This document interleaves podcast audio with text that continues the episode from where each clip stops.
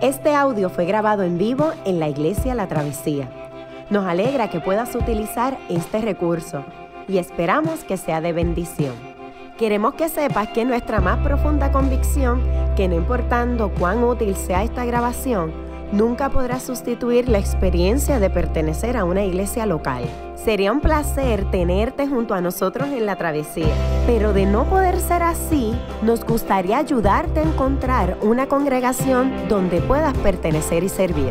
Una vez más, nos alegra que puedas utilizar este recurso.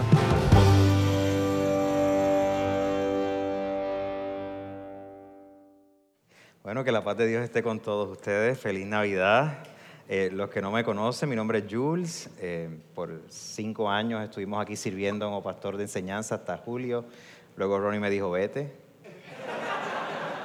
Para el frío. no. Eh, nos relocalizamos a, Chicago, así que allá mismo hay mucho frío, ¿verdad? Así que es bueno estar acá con el calientito de la gente, el sabor grasoso de la comida eh, es súper, súper nice. Eh, y la espontaneidad con la cual nosotros celebramos las cosas, tú sabes que aquí pues tú no le avisas a la gente que tú vas a ir a su casa, tú los llamas cuando tú estás en la curva y dices, mira, estás ahí.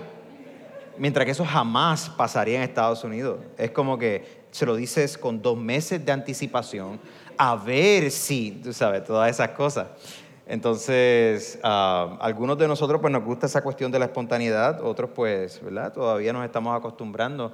Oiga, estuvimos quedándonos en casa de Ronnie y entonces llevamos dos días allí, eran como casi las 11 de la noche los otros días, y ya estábamos como que así, como que, ay, ya mismo a acostarnos a dormir, y de pronto, entonces todo el mundo se miró, y nosotros, la familia mía y los nenes, ya, todo el mundo, ah, qué chévere, una parranda, y yo miro a Ron y Ron está, una parranda. Amanda, ¿qué vamos a hacer? ¿Habrá algo ahí para darle a esta gente? Pero estaban allí, así que tienen que entrar.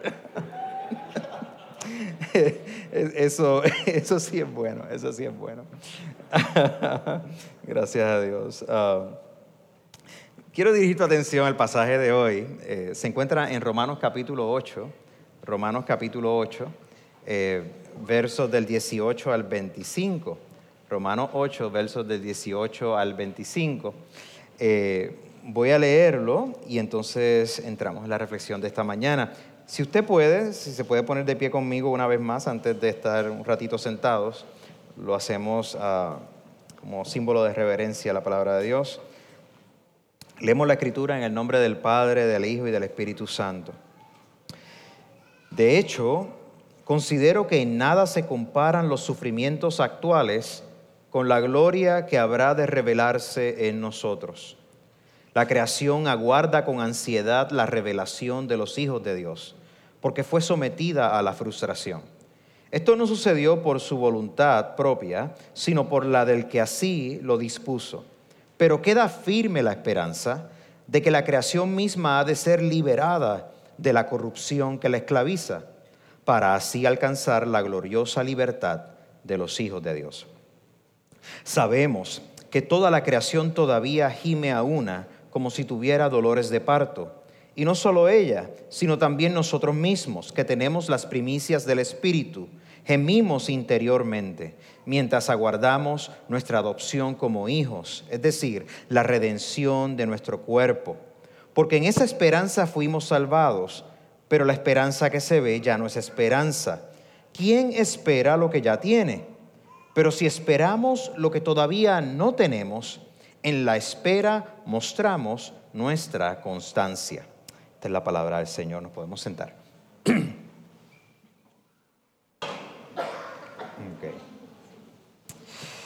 Ah, bueno, en esta, esta, Navidad de este año eh, es un poquito eh, diferente que otros años porque el domingo que le sigue a la Navidad es el último domingo del año, cae, que es este este domingo, y entonces inmediatamente el próximo domingo celebramos el Día de los Reyes, que es el 6, eh, conocido en el calendario cristiano como Epifanía, ¿verdad? El domingo de la revelación del Hijo de Dios a los, a los pastores. Ah, y así que nosotros estamos en un periodo donde estamos tratando de entrar en un ritmo a través de Adviento, donde estamos en expectativa de celebrar el nacimiento del Hijo de Dios, de Jesucristo, confesado como Mesías, como nuestro Salvador, como nuestro consuelo y como nuestra esperanza. Y lo hacemos desde una perspectiva de los hijos e hijas que están esperando la intervención de Dios siempre en nuestra vida y en nuestro mundo. hemos hablado a través de una serie de mensajes aquí en la travesía de esta palabra exilio. Y exilio se trata de esta experiencia de, vivir en una tierra, en un lugar donde, de donde tú ya no eres o donde, de donde no eres. cuando tú estás en exilio, tú anhelas estar en tu hogar, anhelas estar en otro lugar que es mejor donde te sientes que hay bienestar, donde las cosas son conocidas, donde, donde hay familia, donde hay relaciones, donde, donde hay algo de prosperidad, donde tú, donde tú haces tu vida. Y en un sentido, eh, vemos como el pueblo de Israel, en la historia de Israel, se encontraban ciertamente en un exilio, no había tierra, no había eh, autonomía, estaban bajo la opresión de, otro imperio, estaban frustrados a nivel espiritual, no veían a Dios actuando, están esperando que Dios se meta en su situación. Y en esa situación de oscuridad, de opresión, de pobreza, de, de mucha lucha de todo el mundo, eh, Dios envía a su Hijo Jesús, el Mesías esperado. Y en este Mesías esperado, se afirma la dignidad del pueblo, la dignidad de un lugar, la dignidad del Dios que no se olvida de la gente, el Dios que va a hacer algo para resolver los problemas, el Dios que va a intervenir en la historia para rescatar a la humanidad. Así que Jesús se convierte en el fin del exilio, en el fin de este único anhelo de estar donde yo debería de estar. El exilio termina en Jesús, el pueblo que habitaba en oscuridad ha visto gran luz dice la escritura acerca de Israel, nosotros que vivíamos en oscuridad hemos visto también la luz de Cristo en nuestros asuntos, en, el meollo de nuestra existencia. Jesús en su vida, en su muerte, en su resurrección nos muestra que él, él ha traído el final del exilio para llevarnos a otra morada. Nosotros en anhelar otra morada no estamos despreciando esta, estamos diciendo que hay una mejor.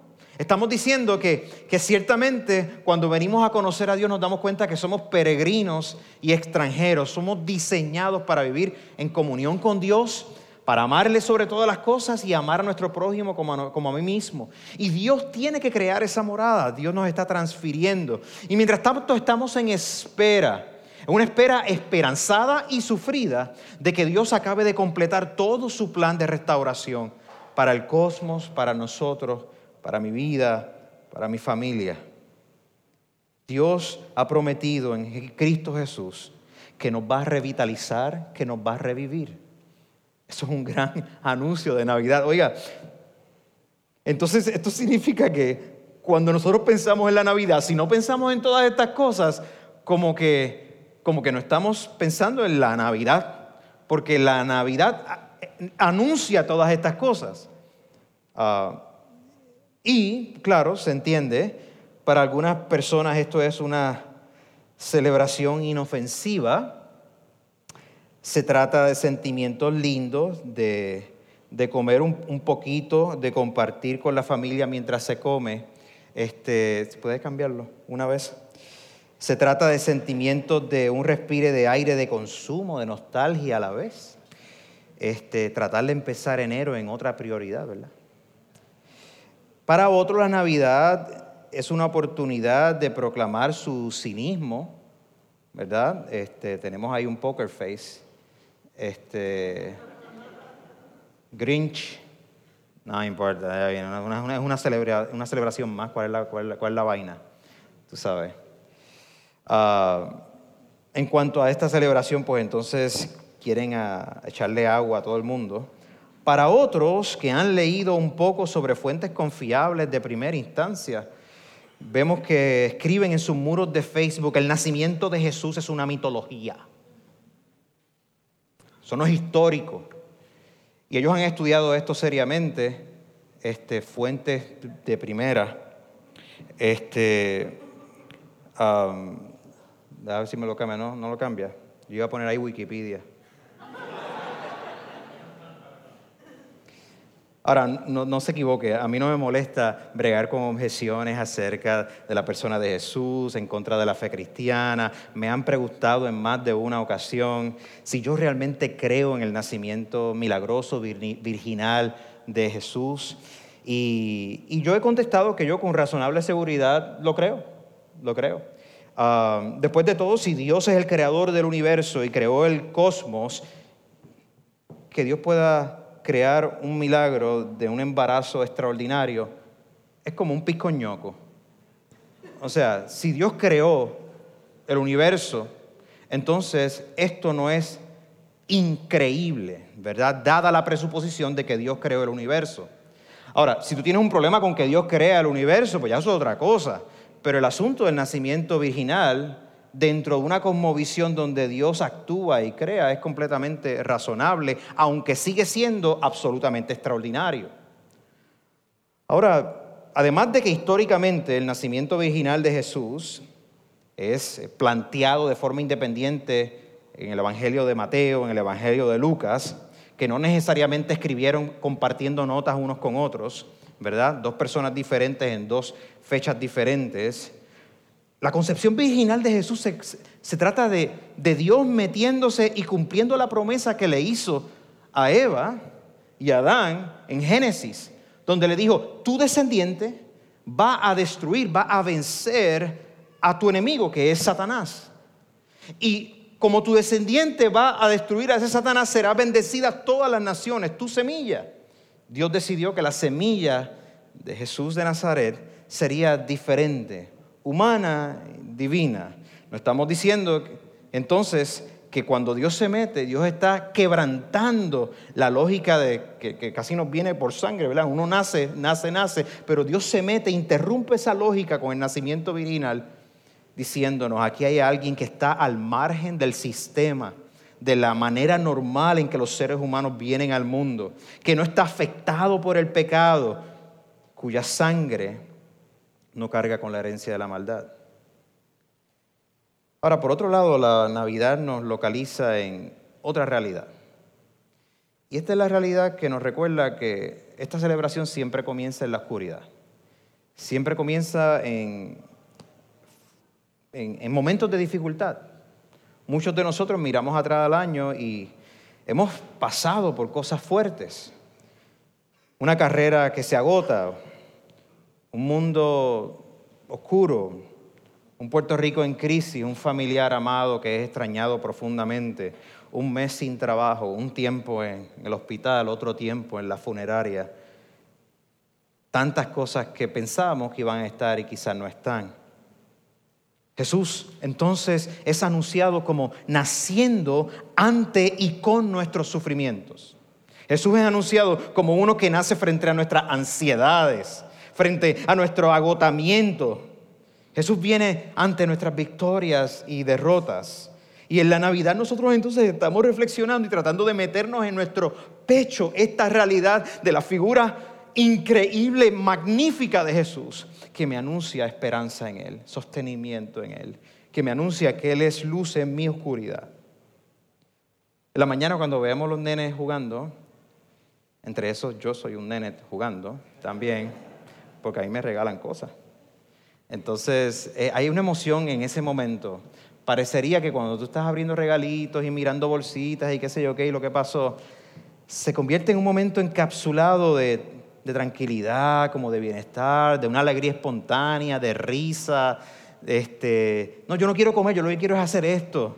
Eh, o sea, se, se, vuelve algo lindo. Y en ocasiones yo miraba así a mis nenes y yo decía, a mí me encantaría como que aislarlos así protegerlos de todo sufrimiento en ese momento. Y, a mi familia que está pasando por estos asuntos. Este, y mis amigos también, me gustaría aislarlos. Y la iglesia, y a tanta gente que uno conoce y que no conoce y que ha escuchado. Que, que, que, que sintieran algún tipo de protección. Que no sufrieran como están sufriendo. Si nosotros pudiéramos entonces ahorrarles sufrimiento y desesperanza y, tristeza. Yo creo que este pasaje que acabamos de leer del apóstol Pablo en Romanos tiene en cuenta ese deseo de nuestro corazón de, de tratar de aislarnos, de protegernos de tanta cosa que nos viene encima, de los sentimientos de frustración y de dolor. Y anticipan, anticipando nuestro deseo, nos plantea, nos plantea estas palabras. En el verso 18 dice, de hecho yo considero que nada se comparan los sufrimientos actuales con la gloria que habrá de revelarse en nosotros. No se comparan los sufrimientos actuales. Hay un realismo con el cual el apóstol está tratando esto. Le está diciendo a la iglesia, ustedes están sufriendo. Hay que admitirlo. No vamos a negarlo. Aquí no estamos en denial. Están sufriendo. Pero este sufrimiento no se compara con la gloria que habrá de revelarse en nosotros. Y este pasaje es un tanto inusual porque Pablo está enfrentando completamente el concepto y la idea y la realidad del sufrimiento en el contexto de gente que confía su vida a Jesús y de gente que ha sido bautizada y por lo tanto proclamados como que estamos unidos en Cristo. El bautismo para el cristiano es nuestra proclamación pública de que estamos unidos con Cristo. Y Pablo está diciéndole, ustedes, ya, ya que hablamos del bautismo anteriormente en la carta, quiero decirles que en fe y por su bautismo pueden enfrentar este sufrimiento. Lo van a relativizar, no es absoluto, este sufrimiento es temporero y no se compara con la gloria que habrá de revelarse en nosotros. Aquellos que entonces han sido bautizados en Cristo gozan del del don del Espíritu Santo. Y el Espíritu Santo de Dios nos, ese es, el, ese, es el, motor que nos hace vivir. Ese es el motor que nos permite sentir la presencia de Dios, que nos permite creer, creerle a Dios, que nos permite orar, que nos permite tener cualquier, cualquier sentido y sensibilidad de que cuando se predica la palabra yo la recibo y tú dices, yo necesito eso, eso es para mí. Eso es el Espíritu Santo trabajando en nosotros. El Espíritu Santo te habilita, te recuerda que eres hijo e hija de Dios, aun cuando tú lo dudas. El Espíritu Santo te sella, te recuerda que Cristo es nuestro mayor tesoro. Moldea tu vida y la mía para que nos parezcamos más a Jesús. Que nos parezcamos más en su vida, en su crucifixión y en su resurrección. Mira cómo lo dice en el capítulo 6 anteriormente, no lo habíamos leído, pero lo podemos leer ahora en verso 4, habla este tema. Dice, mediante el bautismo fuimos sepultados con Él en su muerte, con Cristo, a fin de que así como Cristo resucitó por el poder del Padre, también nosotros llevemos una vida nueva. Nota entonces que parte de enfrentar el sufrimiento es como en la antigüedad. Hay otras, hay, otras denominaciones que por siglos le dice a la gente cuando están sufriendo o cuando están siendo tentados o cuando sienten que su fe está bien débil, les dice, recuerda tu bautismo. Recuerda tu bautismo. Recuerda que fuiste sellado por la iglesia en el nombre de Jesús y que le perteneces a Dios. Recuérdalo. ¿Estás sufriendo? Recuerda tu bautismo. Estás siendo tentado, recuerda tu bautismo. Recuerda tu bautismo. Y por esta razón, estar unidos a Cristo mediante el bautismo significa que estamos recibiendo todos los beneficios de su vida. Somos adoptados en la familia de Dios. Nuestros pecados son perdonados. Se nos da poder para servir, para vivir con alegría a pesar de tanta dificultad se nos ofrece la promesa de la vida eterna y nos identificamos con Jesús para ser representantes de Jesús. Con todas nuestras debilidades, la Escritura no tiene problema en decirnos, representen a Jesús. No tiene problema, ¿no? es realista. Pero como hay un poder más grande en nosotros operando, podemos descansar en ese poder. Así que la vida cristiana sucede de esta manera. En el verso 17, en el capítulo 8, que fue el que leímos, Pablo le dice, recuerde que ustedes son coherederos con Cristo. Pues si ahora sufrimos con Él, con Cristo, también tendremos parte con Él en la gloria venidera. Al final de este capítulo, Pablo va a decir algo también extraordinario. Va a, entrar como en un crescendo, como hacia un clímax bien grande y va a decirles, recuerden que nada, absolutamente nada, los podrá separar del amor de Dios que es en Cristo Jesús. Nada los podrá separar del amor de Dios que es en Cristo Jesús. Y aquí en el verso 18, Él está autorizado de parte de Dios a decirlo, que la gloria que habrá de revelarse en nosotros es mayor que el sufrimiento que enfrentamos. Así que Pablo asume que vamos a sufrir. La Biblia lo asume por todos lados. Y si usted mira su año, sabemos que hemos sufrido. Hay momentos de victoria, hay momentos de sufrimiento. Cada año trae su propio gran reto. Esto no es un misterio, lo que sí es un misterio es cómo nosotros lo enfrentamos. Ahora, Pablo no habla de que nosotros enfrentamos el sufrimiento de forma pasiva, como, pues, aquí pasó esto, deja ver qué pasa. No, no, no. Pablo dice, ustedes que han sido bautizados en Cristo, que confían en Él, este sufrimiento es temporero, pero recuerde que se va a revelar algo más grande y ustedes van a estar activos como están unidos a Cristo, bautizados en Cristo. Ustedes han entrado a una vida donde se les da el poder para enfrentar el mal que hay en sus vidas. El Espíritu Santo a través de tu vida va a enfrentar el pecado, el mal, la muerte, en el nombre de Jesús. Nosotros entramos a una batalla que ya ha sido ganada. Nosotros sencillamente estamos participando en ya lo que Dios está haciendo para cambiar todo. Somos participantes. Nuestro coach valante, nuestro general valante, nuestro rey valante. Nosotros estamos siguiendo el camino que ya Él ha trazado, que ya Él ha abierto. Así que el realismo de Pablo es notable aquí. Pablo entonces dice, necesitamos otra manera de, de remarcar este sufrimiento cuando, cuando lo enfrentamos. De hecho, él continúa en el verso 19, dice lo siguiente, la creación aguarda con ansiedad la revelación de los hijos de Dios, porque fue sometida a la frustración. Está, diciendo, la misma creación, así como nosotros sufrimos, se ven los efectos del pecado en el decaimiento del orden creado. Fue sometida a la frustración por el pecado.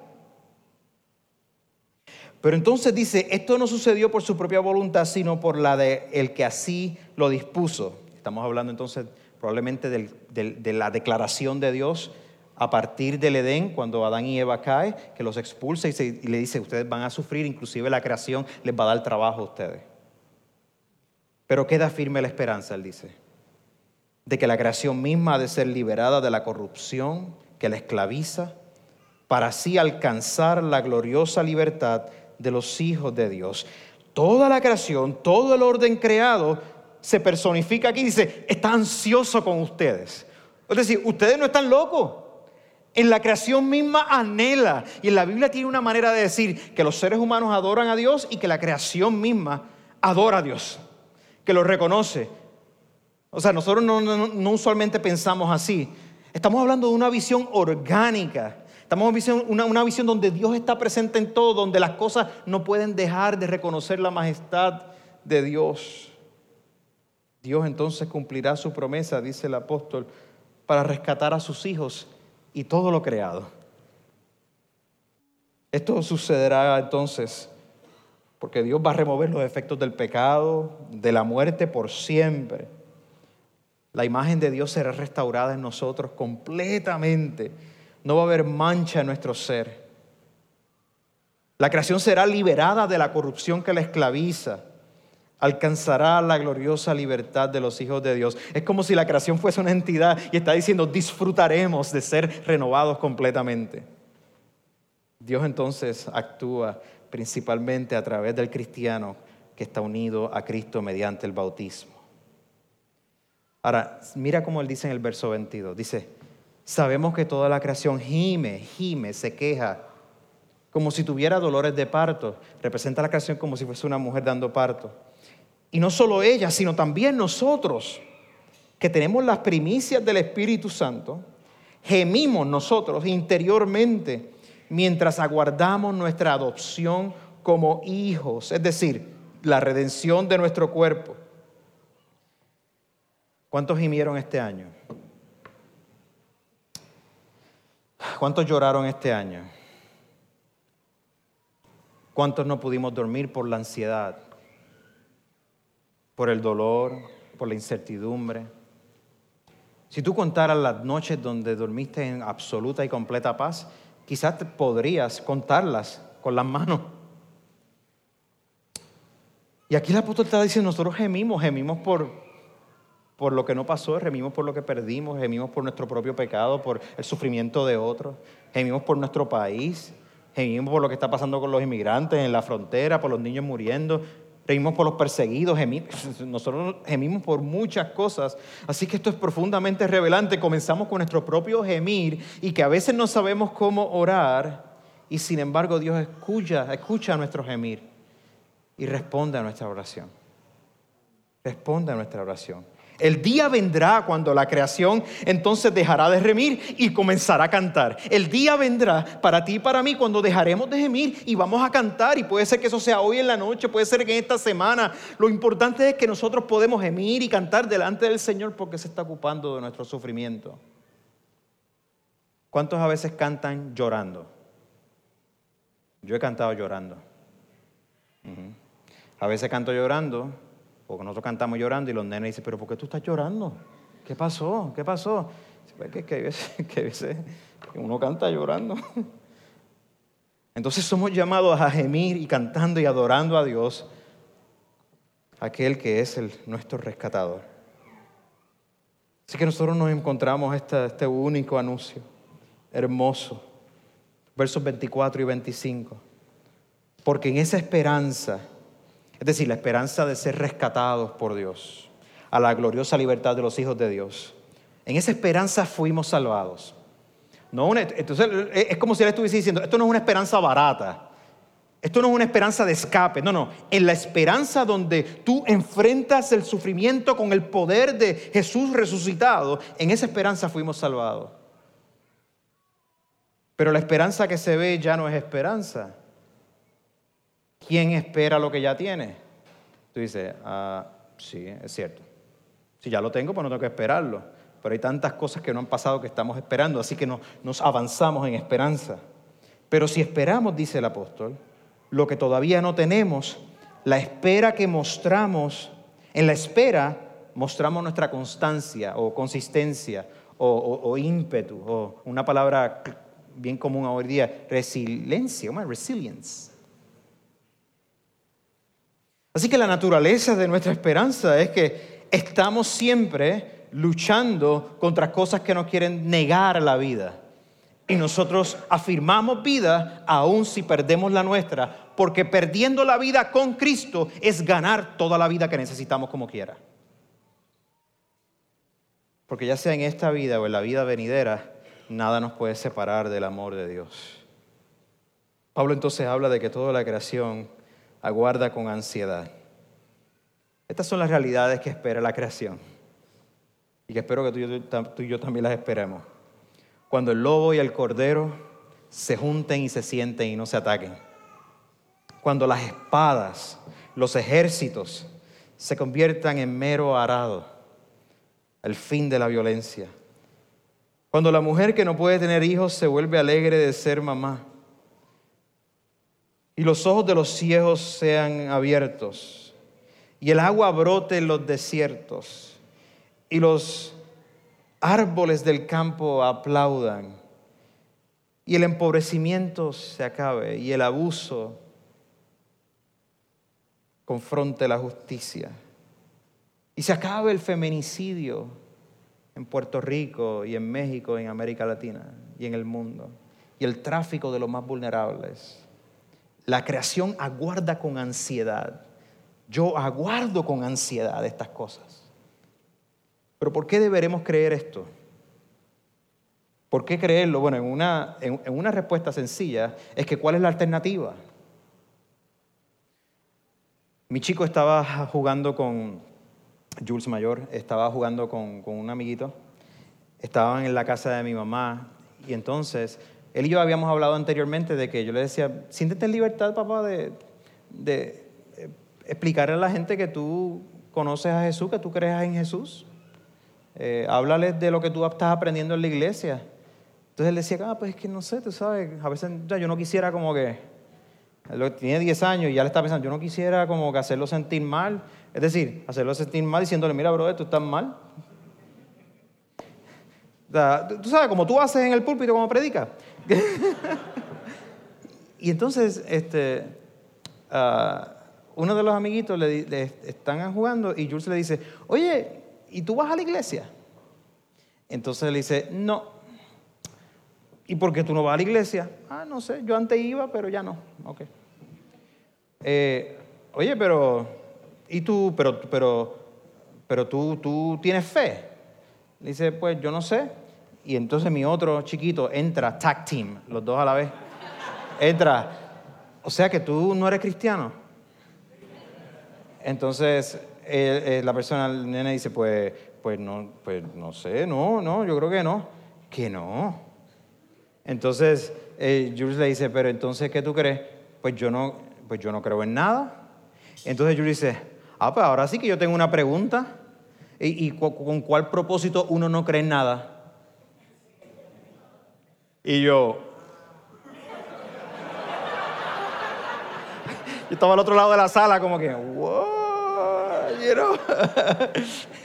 Entonces ellos siguen hablando y el nenito tenía otras preguntas, sí, pero, pero esta cuestión de lo del Big Bang no dice que Dios, qué sé yo qué. Y yo mmm, papi.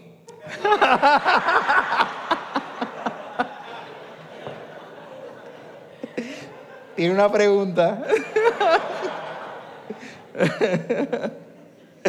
uh, yo puedo, ¿verdad? Podemos presentar diferentes evidencias razonables a favor de, de la consistencia y el propósito y la belleza de la fe cristiana enfocada en Jesús de Nazaret, Cristo Jesús. Um, pero también entiendo que no necesariamente voy a convencer a un escéptico que sistemáticamente quiere dudar todo. Claro, duda todo menos su existencia y duda todo menos sus propias preguntas, ¿verdad? Pero Déjame compartir algunas razones por las cuales yo creo. Yo creo porque yo veo en la Escritura, en el Antiguo y Nuevo Testamento, una, una fuente inagotable de vida y de inspiración y de fuerza y de renovación para incontables números de personas por más de dos mil años. Yo creo por las vidas extraordinarias, reduciéndolo solamente al siglo XX de gente como Dietrich Bonhoeffer, que resistió todo un régimen nazi, hablando de que otro reino es posible. O como Martin Luther King Jr., hablando en el contexto de un racismo severo y estructural de que otra justicia es posible. O como Oscar Romero en Centroamérica, defendiendo a los indígenas y entregando su vida, mártir por la fe diciendo que otra bondad, humildad, otra hermandad es posible. O como María Teresa de Calcuta, hablando de que otro servicio es posible por los más indigentes. O por gente como Desmond Tutu.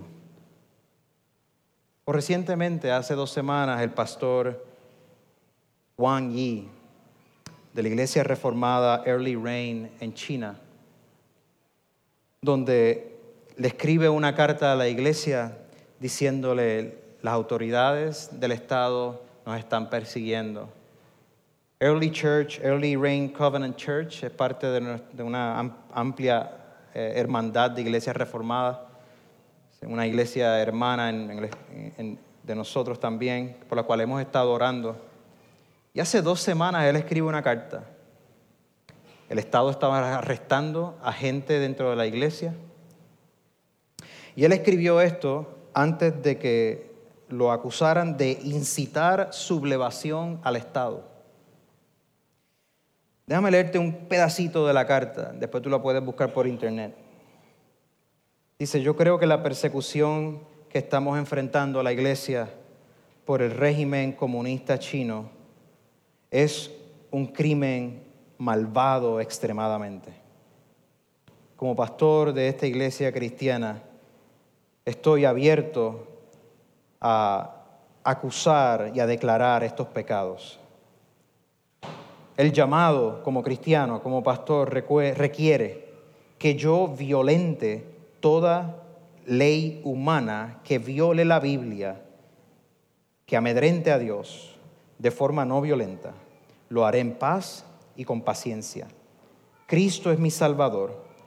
Y también Cristo me dice que yo lleve esta carga felizmente de la transgresión de leyes malas.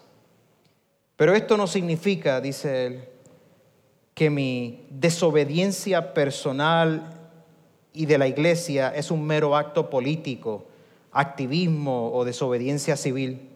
Yo no tengo intención de cambiar ninguno de los sistemas de China o sus leyes. Como pastor, como creyente, lo único que a mí me importa es la desobediencia de la fe, de confrontar una humanidad en pecado, el testimonio de Cristo crucificado. Como pastor, mi, desobediencia es parte de la misión del Evangelio. La gran misión de Cristo requiere mi resistencia, nuestra resistencia al mundo. El propósito de resistir no es cambiar al mundo, sino ser testigos de otro mundo. Yo creo por gente como esta. No tienen poder, no van a ejercer violencia, están sujetos donde están y claramente dice, Cristo me ha llamado a ser testigo de otro mundo.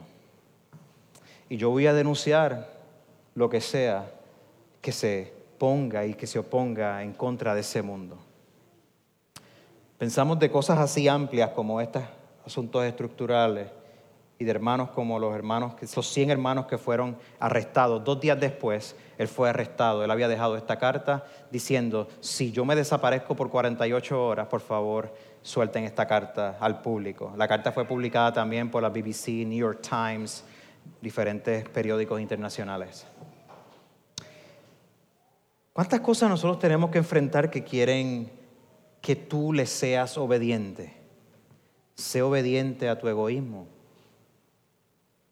sé obediente a tu pecado, sé obediente a tus malas actitudes, sé obediente a tu desesperanza, sé obediente a no servir con tu iglesia, sé obediente a no ser generoso, sé obediente.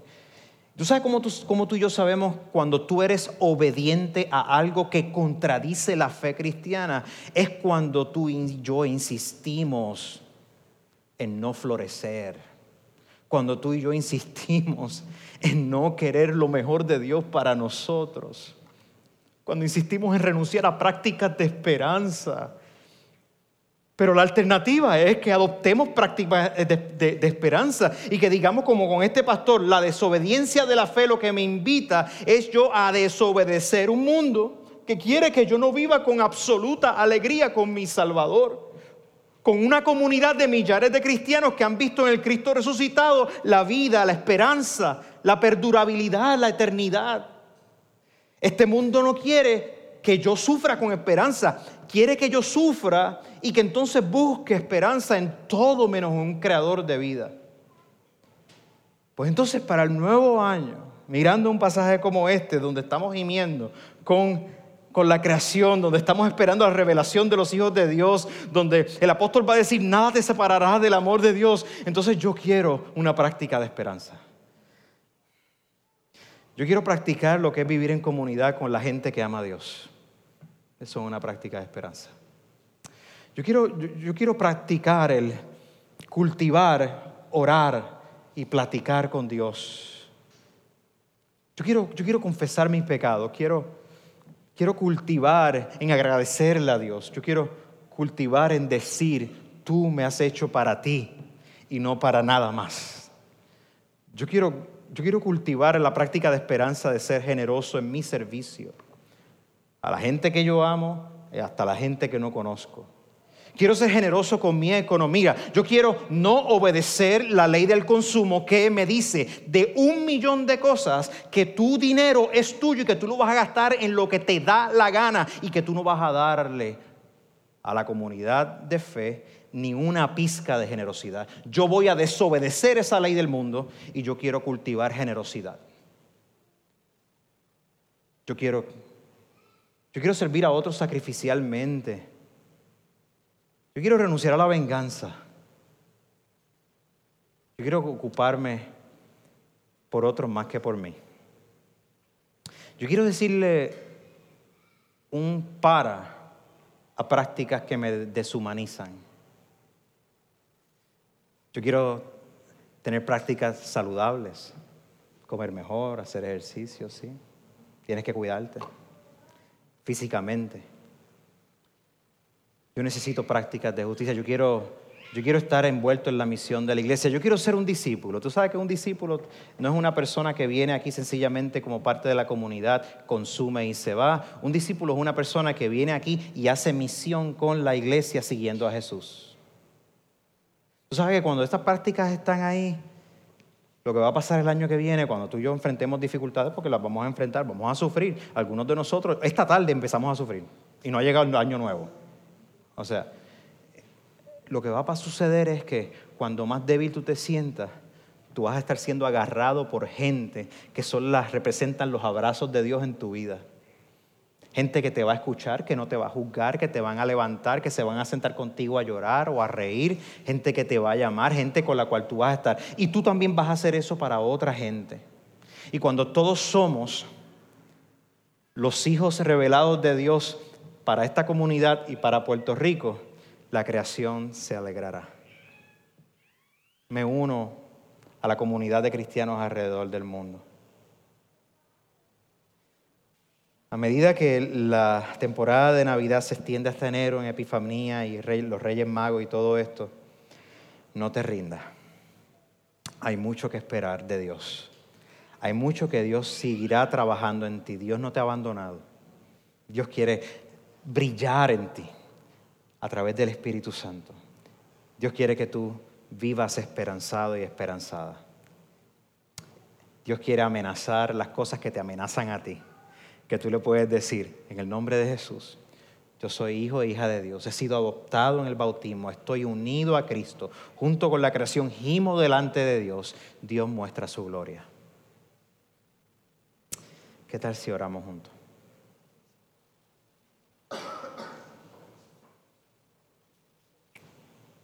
Gracias Dios, gracias por tu palabra que nos anima, nos, nos transforma, se mete en nuestro ser, en nuestra mente. Palabra mediante el Espíritu Santo se convierte en alimento, en dulce miel para nuestro corazón. Te necesitamos más que nunca, suplicamos que que tu esperanza sea anclada en nuestro corazón y mente, que salgamos de aquí con el pecho lleno de tu Espíritu Santo. Espíritu Santo, te suplico que abraces a cada persona aquí, a cada persona que sufre, a cada persona que está agradecida, a cada persona que te necesita más que nunca. Espíritu Santo, abraza, llena, sella en el nombre de Jesús. Exalta la belleza de Jesús en cada una de las personas que están aquí. Cada niño, cada joven, cada adulto, cada anciano. Te lo suplicamos, Señor, para tu gloria y para nuestra alegría. Gracias, Dios Santo. Te confesamos una vez más, fin del año, te seguimos confesando al principio del año nuevo. Todo sea para tu gloria. En el nombre de Jesús. Amén. Qué bueno que pudiste escuchar esta grabación. ¿Qué tal si la compartes con otros? Recuerda que hay muchos más recursos en nuestra página latravesía.org, donde también puedes realizar un donativo. Dios te bendiga.